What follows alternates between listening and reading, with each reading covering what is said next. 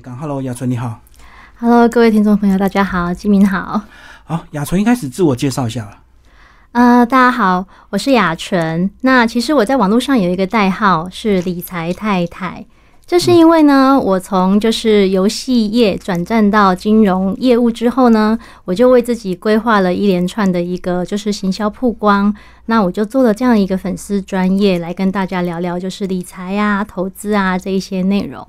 那其实我之前呢，就是是在游戏业就是打滚蛮久的。对，所以就是从离开游戏业挑战到这个金融的业务，其实这对我来说是一个很大的挑战，因为从小妈妈都跟我们说，你就好好的念书，然后可以的话去考一个公务员，或者是好好当一个员工就好了。那他们都不会期待说去创业或是做老板，呃，就是做业务这样子性质的工作。嗯，可是，所以我也就是一直都是做上班族的这个身份。那要跳脱出来做业务，其实我内心也做过很多的挣扎。好，那你个人是电资相关科系，然后刚好也跨到了这个游戏产业的第一波，对不对？等于你是是元老级人物啊。对，那应该财富自由了，应该退休了吧？呃，当初其实是这样子哦，我很庆幸就是有机会在那时候游戏从呃单机版，然后到对线上版到后来手机版，其实这个整个过程我都在里面，所以我经历过台湾就是最辉煌那时候。嗯，可是其实到后来啦，呃，就是手机版游戏之后呢，开始很多国外的厂商、国外的开发商，他们不用再透过台湾的厂商。就可以直接进来，就是上架给台湾的玩家玩。哦，以前要代理就对，对我们那时候前公司是做代理的，不是开发。有曾经一度尝试研发，可是研发的成果其实不太好。对，所以后来就是呃，这个国外的厂商都直接在就是那个 Apple Store 直接上架之后啊，那他们就不需要代理商了，所以。公司就是也慢慢的规模有一点萎缩，我也担心到这个产业的前景。可是那时候公司没有转型吗？公司转型的部分啊，其实它是在朝向 FinTech 这一块，嗯，所以我前公司那时候也是台湾第一个开始在迈向这个第三方支付这一块。嗯哼，所以当时候其实我们也帮助公司做了很多，就是在配合法规拟定一些就是电子支付的东西，然后送到就是相关的就是呃政府单位去闯关，然后就有一个电子支付法这一块。那你们又是第一批耶、其实是第一批，但是、但是这个就很好玩，就是呃，你是第一批先进者，但你不见得是最成功者。不一定能熬到最后，就对。对我们那时候是第一家，嗯，那个品牌名称是欧付宝，哦，第一家。不太模，有点模糊了，已经就表示说可能就没落了。对，因为就是比如像后来再出现的其他就是比较大的支付，像接口啊、来配啊这一些的，嗯，所以它慢慢就比较没落。可是你那时候应该做的也蛮高阶的嘛，因为这个公司的转型变成你自己生涯规划，刚好也结婚生小孩。嗯，对，这个这个可以跟大家聊一下。其实会离开游戏业，其实中间有两个转折哦。嗯，那那时候我在前公司的时候，其实我很开心有进到游戏业，参加那么多的这个蓬勃发展，然后手上曾经就是经历了七八款的一个热门产品。要不要讲一两个热销？当年，热销吗？其实我们第一款热销的就是菲菲这一款线上游戏，嗯然后还有就是 RF 这一款，嗯，对，后来还有出现 Terra T E R A，这个都是很好玩的 M O R P G 的游戏。怎么都没听过，我只最熟悉什么三国，也红了非常多年。哦，三国嘛，嗯。对，当时我们 RF 的竞品应该算是天堂天天堂哦二那一些的。是。那你说两个转折，啊。其实第一个转折就是在公司在要呃上柜之前，IPO 之前哦。嗯那时候其实我们很开心，就是准备了公司要上柜所有一些集合的报告啊，然后我自己其实还是在当时的这个公开上市的这个说明书里面，我还有列在里面的经理人，我很就是感觉到很荣耀是在那里面。所以你有持股？这一件事情就是第一个转折，有点尴尬哦。没有零股啊，应该有基本持股吧，因为认股啊什么的啊。其实可以认股，但是呢，当初埋下心里一个就是想要离开的念头，就是在我们这一群元老里面，曾经可能有在同意说，呃，我们的主事者老板。对、嗯他曾经有跟我们讲讲到说，哎，如果公司 IPO 上市了，那他会给我们一些福利。对，那可是后来这个福利没有落实，于是心中就有一颗种子就落下，说：“哎、那这样子还可以继续待吗？”嗯嗯对，还是自己有认股啦，嗯，对，然后也还经历了股市一波，有小赚一点。还不错，就对。对，可是如果说那时候老板的好处落实的话，我们可以就是赚超过十倍的利润，嗯嗯嗯所以心里是有一点点的小小纠结这样子。嗯第二个当然就是随着就是我刚刚有提到嘛，产业呃产业的进步，就是手机游戏的兴起，然后国外的厂商可以直接在这个台湾的这个商店上架，它就不需要我们代理商了。嗯，对于是我们那时候公司从最多两百多个人，嗯后来就一路缩编到三五十个人。那这个过程我也参与，我也协助公司进行了缩编。那那个过程很痛苦，是因为我要把呃都是我面试进来的人，然后就纷纷的都裁掉。那有些都做了八八年、九年、十年了。裁员的标准是什么？以什么为基础？其实有两个基础哦。嗯第一个当然就是他的薪水经过历年的涨幅比较高了，但是他的工作呢又是呃新进可能新进一两年就可以取代的。哦，我懂了，就竞争力不够了，然后薪水又高。对嗯，那第二个标准当然就是他手上的案子比较没有那么的获利高，那我们就会做调配。等于部门裁减掉之后，这个人自然就没办法留了。确实是这样子。那这个过程我就很纠结啊，所以我心里也都说，就那就跟老板说，那不然就就裁我好了。老板就说好，呃，老板当然会说啊，裁掉你那工作谁来做？嗯对你，你也是要把这些 hold 住啊。那我就想说，好吧，那也当时还有一些考量，就是其实我的收入那时候也还不错，嗯嗯，对，然后又有家庭，觉得说我可能不能那么轻易放弃，不然我再拼拼看好了，嗯嗯。也许公司还有就是再次发展的机会。是对，可是殊不知，这个产业一旦没有代理的这个游戏之后，其实会越走越下坡。嗯嗯，对，再来就是呃，公司也把资源开始投注到就是金融支付那一块了。那在游戏这一块资源，当然就给的比较少。等于趋势只要一确定之后就很难挽回了。呃，确实是这样，没错。嗯，对，嗯所以经历了这一波，就还那时候蛮痛苦的。嗯对，所以还痛苦到就是连同产后啊，然后我就就有忧郁症了。是经过这么惨烈的厮杀，让你产后有忧郁症。嗯、我觉得当然啦，生理的影响也有，毕竟产后荷尔蒙会剧烈的变化嘛。嗯嗯那再加上生产完回休完产假回完回公司，就立刻的遇到这种事情，那当然就是那个痛苦就会加倍嗯。那后来怎么走出来？其实我要很感谢我先生的支持是。对我先生也是在游戏业打滚，嗯对他一开始跟我是同公司嘛，嗯那后来他想我我是跟他提到说，我们鸡蛋不要放在同一个篮子，分散风险。对，可是我先生就换到别家游戏公司去，嗯但是他做的是研发的工作，就不是代理的，所嗯以其实他的工作状况不会像我们这么不稳定是城市设计师吗？啊。对，嗯，哎，游戏城市开发，是我们分在不同公司之后呢，其实他也晓得我前公司的一些状况。嗯对，然后他当然就是会关注我的情形嘛，知道我状况不 OK，他就开始呃，就是鼓励我，叫我要去看医生。然后在我就是呃就医吃药这这一个过程当中，我先生也很帮我，就是他会呃帮忙带小孩啊，帮忙处理呃婆媳之间的状况，对，然后会安慰我说，呃，我对于公司的情形，我可能不要投入那么多感情，不要投入那么多，我必须要跳脱出来看这件事情，要思考说。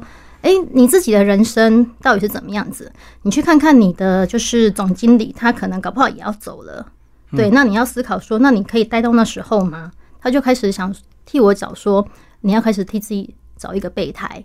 嗯，对我先生就是这么鼓励我的。你那时候发作的症状是什么？其实忧郁症的症状跟一般人都差不多，就是你会很容易就是呃很沮丧，嗯对，很低迷，然后就是可能你会厌食嘛，嗯，对，甚至会有就是想离开人世的念头，情绪很高亢的时候，你会就是哭到没有办法自我，哦，会停不下来，又哭又笑，对不对？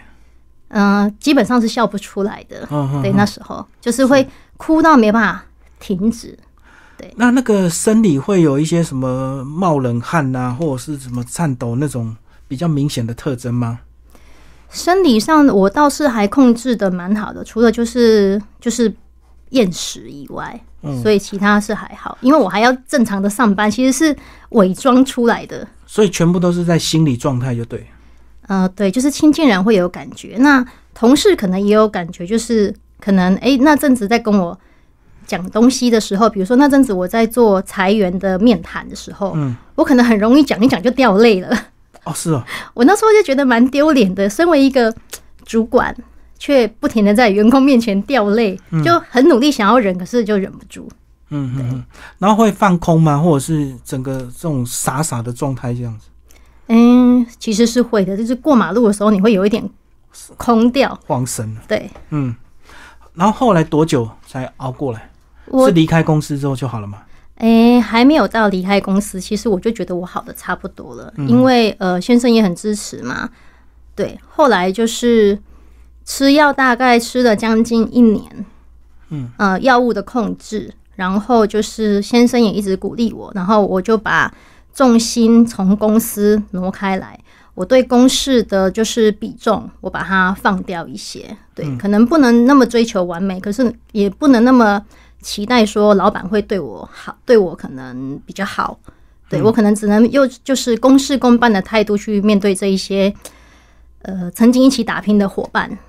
是不是也是因为裁员告一个段落，这种整个心理压力也比较小了？哎、这当然也是有。拆光了吧，差不多了。对，当初那个裁员的过程，大概夯不啷当弄了大概有六七个月那么久。嗯，对，就陆陆续续的在做这件事情。嗯，对的，那后来怎么样决定真的离开？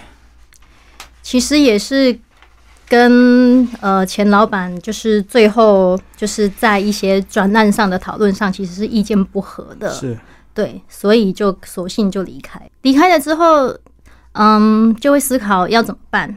你离开不是就快乐的当全职妈妈？有曾经这么一度想过，可是在家里真的太无聊了。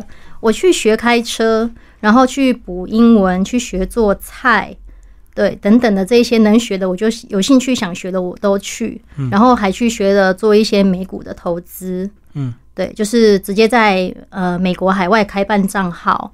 嗯，然后就做这一些投资，然后也就是中间有学期货投资嘛，对，对，也在做这个算是操盘，这个过程还蛮好玩的。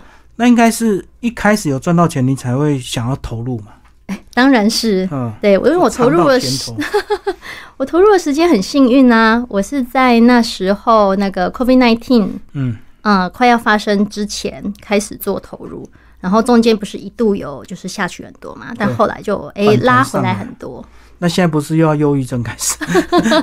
最近三个月应该又忧郁了是吧？哦但是因为那时候是美股的部分嘛，嗯，后来更懂了这个，就是加入了群益期货，是开始就是除了以前那一种操盘的日子啊，我开始经过群益期货的训练，嗯。然后就是了解了这些总体经济的内容，是，我开始用总体经济去看这一些金融商品之后，嗯。我就发现说。呃，时机不对的时候，其实是可以收手，或者是我就反向操作，我就去做空股市、做空金融商品，其实也是可以大赚一笔的。时机不好，很多人就是空手，那高段的就是放空，对，可是保守型应该是多空两边都做，对不对？呃，对。可是像今年呢，今年这种状况就是它只适合放空啊，你做多你摸底摸不完。嗯，对。可是一定要有血淋淋的教训，你才会知道真的空头来了。一开始大家会觉得已经跌够深了，赶快加码加码加码，一直摊平嘛。呃，我自己是一个不太习惯做这件事的人啊。嗯，对，因为自己在学操盘的过程当中，其实就很清楚说资金控管的重要性。对我永远要把握百分之三十到五十的现金在手上，然后去做一些上下调节。嗯，所以并不会把这个金融商品 hold 在手上那么久。很多人都是八九成就下去，甚至百分之百还融资，对不对？基本上投资这件事情，融资没有不行，对，因为换算利率的话，其实你去融资，然后来做一些就是高于利率的这些投资，其实还是有报酬的，没有错。只是你在做融资的话，你心态会比较不好把握，患得患失啦，就是会比较紧张一点。这是当然的。嗯，所以还是会建议说，今天你要做一些风险性的投资，它最好还是你一些闲暇的资金，就是这笔资金如果腰斩了，甚至归零了，它必须要对你的生活。没有影响。对，嗯，好，可是进入这行还是要经过很多的训练，甚至考一些证照。嗯，那对于这个财经跟数字，是你本来就有一些敏感度，还是你就是强迫自己一定要接触这些东西？嗯、其实我是很喜欢听那一些经济分析啦，嗯对。可是我对于数字，老实说，我没有那么的敏感。对我其实不是很喜欢数学，嗯。可是我发现做投资这件事情跟数学一点关系都没有。嗯，其实你只要心里对于呃什么样子的金融商品，它的价值该有什么样子，再来就是对于人性的掌握。因为像我们在做投资的，其实你要做的是反人性的行为。对啊，对啊，对啊，很难啊。讲很简单啊，对不对？就别人贪婪，我们要那个，对别人贪婪，我们就是要保守啊。嗯这个反人性的行为，就是要经过几次的，就是学习训练啊，才有办法去做到。而且也不是每一次都做得到啊。我自己也曾经就跌是倒，不瞒您说，在今年那时候，呃，俄乌战争开打前，嗯，对，然后我曾经想说，哎、黄金其实差不多了，因为那时候美国要升息，嗯，我就觉得既然要升息嘛，那黄金大概价格就会下去，嗯，对于是我就去放空了黄金，殊不知 俄乌战争一开打，黄金就嘣儿就上去了。就更保值。呃，对，黄金更保值。可是我做的是放空黄金啊，于是那一批我就受伤了一下。嗯，对，所以你又马上他把它那个什么平仓吗？是不是？啊，对，就是会去做平仓，但是就是它反应的太快了，所以平仓其实我的本金还是有受伤到。对，嗯嗯嗯，那一个就是一个教训，就是内心对于这一个资讯的敏锐度啊，虽然清楚，可是内心就又抱有一种幻想，觉得长期它黄金还是要下去的。嗯，对。可是抱持的这种幻想，其实就是你就是在树立你的人性嘛，你没有做反人性的操作。其实这个很多大家都一样的错啊，就是今年年初其实大家都一片看好，疫情第三年快要解封，大家恢复常态，谁知道又来个乌俄战争，搞了快一年，对不对？对，没错，嗯这就是一个在总体经济上，它永远都会有机会发生黑天鹅事件。那你就是要事先要有一个沙盘演练，当发生什么样子的事件的时候，你必须要去做一些对应的准备，才会在机会来的时候，你不要受伤那么重，或者是可能趁这个机会有一个翻身。嗯，对哎、你这样讲，那你们家是不是有那种防空避难包？万一地震来的时候，就有紧急逃难包，然后什么什么，有没有这些东西？在我们老家乡下应该有，可是，在台北我没有做这个准备，因为在台北基本上这个救援物资太方便了，应该沦落不到这个程度。嗯，所以很多那种乡下地方囤很多泡面，因为动不动就那个什么桥梁就断了，然后路就不通了，然后就要几天几夜等待救援，只好自己煮泡面这样。对啊，我们乡下老家那个帐篷都还放着，嗯，就是必要的时候就到外面去搭帐篷。对啊，尤其山区，对不对？对常常这个路只要一冲，那石头掉下来就卡住了。对啊，所以山区里面呢，那个冰箱的存粮还有干粮啊，大概都是准备两个礼拜份的。嗯，好，但是你这个回头进入这个理财业之后，呃，你你跟你先生这个整个在家庭财务的一些规划，等于你会越来越敏感。那你们这个是不是都很能够这个呃彼此协调这样的一个家庭的一个新的模式？因为过去等于两个都不用管嘛，只要专心工作就好，对不对？对，那现在变成你是比较理财型的太太，其 实我先生他对于投资理财这一块，其实他琢磨的也蛮多的，但他是属于保守型的。哦，那我是属于积极型型的，所以我们两个其实，在财务部分是分开在进行管理的。嗯，所以你有你的私房钱就对 呃，对我先生也有很多啊，啊。但是他的我看得到。好，那接下来我们就来讲这本书了。这个、嗯呃温柔斜杠，然后接到这本书的邀约，你是不是大部分的内容都是自己先写的，对不对？呃，就是自己有想过，说我可能想要跟大家分享什么，因为会出这一本书，会想要参与这本书的写作，就是因为我想要留一个人生的纪念，难得有这个机会把我的故事跟大家分享。嗯对，所以我跟书中的作者们，呃，有其实身份蛮不一样，就是我很佩服他们都是创业家，嗯，这一点好厉害，我好佩服哦。是，对，像我，我其实呃，对我而言就是挑战做业务工作，哎、就是一个创新了耶。是。对，所以很佩服他们的勇气。可是你两个职业跨蛮多的啊。那个游戏产业跨到那个理财金融，而且又是期货，那期货难度又相对证券高。呃，其实当我了解期货的属性之后啊，其实我不会觉得它比证券难呢、真的，因为它在选择金融商品的部分，其实不像股票，像台湾就有一千多只嘛，像像美股可能有近万只，嗯，对，选股其实就已经成了障碍了。可是，在期货的话，它的商品相对很单纯，我觉得反而没有那么多选择障碍。所以它投资标的大概有哪些？就是一些大众物资或贵金属，或者是什么石油、天然气这些吗？哎，对对对，你说说的没有错，还有一些就是针对指数型的投资，还有就是像我现在自己专门在做的这种这种就是外汇，是，就是国与国之间的汇率的涨跌。所以它比较单纯，是它只要看趋势就对了，往上或往下两种。呃，对，他要看的只有就是，比如说我做两个国家的货币，我就是看这两个国家之间利率的高跟低，那它就会形成就是一个汇率的方向。嗯，对那它有人为因素的干扰吗？啊，当然会有也，是会啊。短期都是人为因素的干扰，可是它会有一个长期趋势。其实认真说起来，长期趋势就是所谓的国力啊，国家货币的价值。没错，没错。我们刚刚讲的那种短期，可能就像战争，就短期人为因素。对，可是长期还是每个国的国力的增长。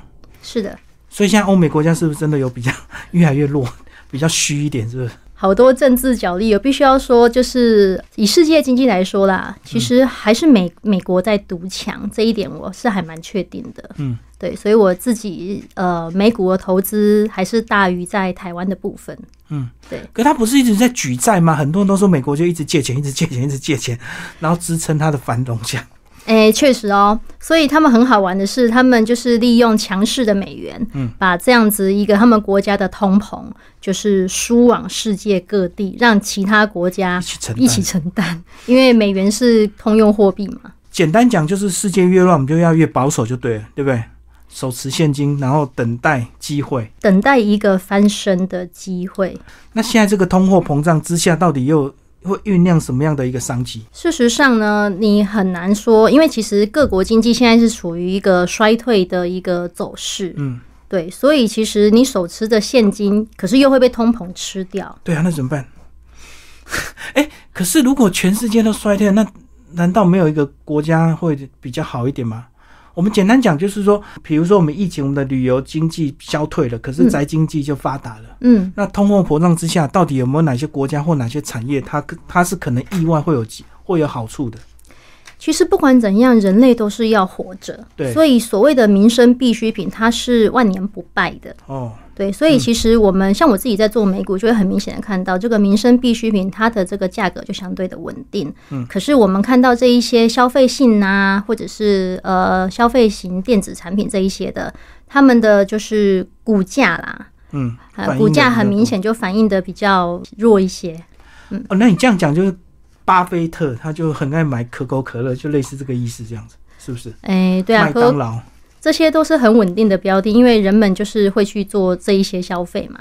嗯，嗯，所以像我们呃买股票的人，他们会喜欢讲说 buy and hold，就是买了然后持有。可是他如果你要看这个进场时机啦，他如果是从今年初就做这件事情，那他就是一直套牢。嗯但如果说在相对低点开始把资金分批的布局的话，那对你未来其实是还是有有一个展望可以去期待的。嗯，所以你进入这个理财产业，你们是不是会感觉到有点差别？就是很多东西可以自己掌握，不像游戏产业会被整个大趋势或被公司绑住，对我那时候选择金融业，就是因为我觉得可以自己研究嘛。金融业怎么样都不会消失。嗯，对它景气循环可能对金融业有一些些的大小月这样子的影响。对对，可是像游戏公司，它就是呃完全看你产品产品的导向嘛。对，再来就是说，在台湾呃，就是 玩家对于产品的这个需求啊，会因为他口袋。比如说像现在好了，通膨，大家就会减少对这些非必要的消费，对，那游戏业可能就会比较沉着一阵子了。嗯，那金融业没有这个问题啊，因为金融业其实我们认真说起来啊，我们在赚的是这个人民呃民众之间交易频不频繁，我们收手续费嘛，对不对对对，对，所以只要说有人在做交易，其实我们都是可以有利润可图的。这也是当初为什么我觉得就是金融业它不管怎样，呃人们一定要交易，所以金融业它是会永久存在的。对，反正有人做多就会有人做空，永远都一直有人在交易。对，有有买就会有卖啊。嗯对嗯嗯。那你自己对你这个产业或你现在这个工作有什么样的一个规划期限嘛？大概几年要达到一个什么样的一个这个目标？它都是要累积越来越多的客户嘛，对对然后客户就会就是呃帮助我这一边开始增加收入。嗯所以其实我自己也有给自己一点期许啊，就是诶，我我在业界这样子持续的服务客户，打出口碑，嗯然后我持续的做这一些网络的行销曝光，让大家更认识、更信任我。嗯对，然后这样子的过程，一般来说啦，其实头一年都是在一个信任期的基础。对，我也是最近就是进入行业一年之后，才开始慢慢的就是哎稳定，然后甚至最近有一点点感觉要小爆发那种感觉。嗯，对，一开始的客户都比较小，现在比较有 VIP 的客户就对，就是对啊，因为毕竟信任感。信任他才会愿意就是投入更多的资金。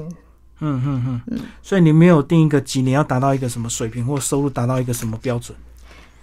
要讲的话，内心有小小规划，我觉得应该要在三年内要有一个不错的成绩，然后让这一个工作它可以几乎变成呃将近是被动收入的状态。嗯，对。好，最后讲一下你一天的作息好不好？你上班时间是期货是颠倒的吗？啊，我的上班时间吗？这个说起来还蛮好玩的哦。嗯，对，其实我们在金融业都是八点要开早会，对，对，早会大概开一个小时之后呢，其实就是各自的服务客户的时间了，嗯还有处理一些就是像我要做呃网络行销，可能要做一些网络写一些文案啊、做图啊、拍影片啊等等的这一些，对。嗯但是呢，我我会有很多时间都是在服务客户，就是回答客户的问题。那包含就是晚上的时间，我自己也会在看盘，因为我做的是外汇商品，所以它的活络时间是在就是呃欧洲时间跟美洲时间，就下午三四点过后，然后到晚上大概十二点甚至凌晨两点都有。对啊，但是你还是八点一起进公司哦。哇，那你不是要到到十二点半夜去了？嗯，可是我白天的时间相对自由，因为我可以跟客户做接触，我也可以就是说甚至挪一点点时间安排一些自己的事情，比如说可能去诶、做个按摩啊、这一些的。那客户不是晚上下单吗？跟嗯，着欧美开盘下单，是的，是的。那你等于也是要 stand by 嘛？下单的时候其实还好，我们其实前面跟客户的沟通互动都蛮好的，会让客户了解说，其实下单是他自己的行为，他的控管。那他如果在下单过程有什么疑问，比如说工具不会操作等等的，或者是对于诶现在市场忽然大跌，发生什么事情想了解，那他可以跟我们这边咨询。有一晚美股暴跌一千点啊，那你的讯息不就爆了？哇，一堆客户问你怎么办？怎么办？是不是？这个就是平常有没有做好客户分级管理的一个重点的。我们平常有做这些事情嘛，所以我们只要在就是客户群组里面，就是一起讲这样子的讯息，说呃发生了什么事情，大家要关注一下自己的部位。哦，你们现在都有赖群在操作，就对了，诶，对啊，因为这样子才能够及时的服务用一对你，就。一对多这样子。是的，嗯，这个都是每个人都有自己的顾客赖群。啊，这个就是看每一个营业员每一个服务的这个方式了。有些人还是会很很厉害，他可以就是进行到一对一，嗯，对。那我自己的方式就是会采取一对多的方式，嗯，对。那当然有一些客户比较害羞，他还是会一对一。那那一些当然比较少数嘛，哦，所以这样讲，如果你要做这个工作，晚上你还不能坚持说下班赖不接不回，因为我要带小孩或者要陪小孩。可是我觉得磁场相吸的关系哦，嗯，我的客户其实，在晚上如果他在问我话、打扰我的时候，他都会很不好意思的在问这个东西，耶，我都觉得人跟人之间是相互往来。我平常对客户就是资讯给够，然后关怀给够，那客户也会就是呃站在我立场思考这些东西，所以他也是，除非必要，他们晚上其实也尽量不会打扰。所以晚上还是算你的下班时间，呃，算是啊，只是你会自己去关心那个走势。那除非有重大的意外才会比较热络，不然正常就是各看各的嘛。哎、对对对，这个就是做二十四小时交易外汇的好处。等于是他盘前就已经要做好策略了，是不是？呃，很多客人其实他们都是做好一个内心的一个策略之后，然后就等待着行情发动再去下单，哦，或者是更多的客户，我都教他们用就是城市机器人来下单。我懂我懂，就是到达一个点之后就自动下单就对。对，那外汇它是天天的短进短出吗？还是一个大趋势，长时间的？这个完全是看每个人的交易风格、也是有人欸天天在当股票炒啊，很多啊，可以这样子哦。很多，就嗯国外的交易员其实也都是这样子，天天在当股票在那边进进出出的。对，嗯然后也是有人会喜欢，就是拿着就持有。嗯嗯所以拿着持有的人就是长期投资，就是关注美元可能跟比如说美元跟台币的关系，他就会压美元会涨或跌，然后就下一个单就对了，是这样子吗？呃，对，也是有人这样子就长期放着，然后这种俗称就是做波段啦，嗯，因为外汇也是可以做波段的。好，那你在书里面有讲到，你其实你还有另外一个斜杠是保健食品，这个是因为你自己关注到小孩吗？才开始接触？呃，确实是这样子，因为当初我的小孩就是蛮可怜的，整天都去耳鼻喉科抽鼻涕。我相信很多妈妈都有遇到这种情况。那你体很质不好，就是就就鼻子不好，在台北的孩子鼻子都不好。过敏，嗯，对，然后很多妈妈都这样子困扰啊，然后医生就建议我说，那你可不可以找个益生菌给孩子吃？嗯，毕竟如果他这样子每天抽鼻涕，那可能久而久之孩子就鼻窦炎了。是，对，然后我就去找了相对益生菌嘛，那之前找了别的厂牌，吃了一年就还是持续常常去看医生。后来在朋友介绍之下，我就去试了益生菌，嗯，然后让小孩就试了大概两个月左右就有改善，我就发现哦，这东西真的蛮好的。是，对，然后再深入深入去了解这样子的，就是保健食品之后，然后我自己也去做了就是尝试啊，嗯，对，然后也改善了我一些贫血啊，还有就是我会晕车的症状，我就觉得哦。这东西好，那我就开始跟朋友们讲说，哎、我吃什么东西觉得不错，你们可以一起。那想不到这样子也可以赚钱，嗯可是你一开始为什么没有去研究那个食补，就是一些什么小孩营养的配方，然后自己料理？啊讲到这个，没时间，是不是 对妈妈，很多人都是职业妇女，其实是没有时间做这件事情的。我们大部分都还是外食。嗯我只有在就是呃后来离开前公司休息的那一阵子，去上烹饪班，才有比较常煮饭。所以最快就是用营养品补充了，对不对？那那种食补的是以前传统妈妈可能全职就可以在家去研究食谱，然后料理一些纯天然又有机又健康的东西，天天帮小孩补这样子。呃，对啊，其实天然的原型食物才是对身体最好的。我们外食啊，会吃到一些加工品啊，其实对身体都是负担。嗯，对。所以这样子你关注之后，是不是自然就会更讲究你吃的东西？以前一定随便吃饱就好，要赶快工作，对不对？现在就是会在意，尽量不要有多余的东西进到身体。比如说，我去买热咖啡，我都尽量加奶呃，对不是不加奶，是不要用它的外带杯，哦，因为外带外带的杯子它其实里面有一层淋膜，但那个淋膜大部分其实耐热都只有七十度而已。嗯，可是你热咖啡冲进去，有时候都七十度是高于七十度了。所以呢，我就是尽量都用内用杯，要不然就不喝。那这样子你是不是也不会吃那种微波食品？超商的，因为它即使是耐高温，它可能微波也会释放一些。对，因为塑化剂对身体真的很多，我现在也不吃微波的事情。嗯，但是以前没有这个保健观念，在没有特别去了解这一些保健品的时候，没有这么多观念，我就觉得啊，它市场上出的应该安全吧？而且以前年轻可能也身体好了，不会有反应，那现在可能就会稍微对敏感一点。主要是还是为了孩子啦。嗯，对，因为孩子如果吸收很多塑化剂，其实会性早熟，我一直都很担心这一点，所以一直在严格看着这一点。嗯，现在小孩都好像面临一样的悲剧，对不对？因为我们的加工食品太多了。对他们连喝水都有塑胶微粒，嗯，嗯，就是海洋里面的这个塑胶微粒，小朋友其实身上都难免会有，所以我才会很很认真的去让小孩，就是说怎么样子去代谢掉这些东西，多运动啊，多喝水啊，益生菌多吃一点啊，所以你们家有买很高级的那种饮水机吗？也没有，就是就是基本上一定要过滤啦，对，然后该要煮熟，然后我尽量不买外面的矿泉水，尽量都是家里自己煮。啊，所以你现在你看，你钱也赚到了，健康也回来了。钱吗？嗯，小小赚到，但我觉得还不够，毕竟我们还想要就是更自由一点。对啊，这世界上还是有很多黑天鹅随时会发生，所以钱还是要积极一点，但是还是要保守。但我觉得我这样子赚到了时间的自由调配，我不用被绑在办公室，然后又要加班绑十二个小时。我时间是自己自己安排，自己今天要做什么事情。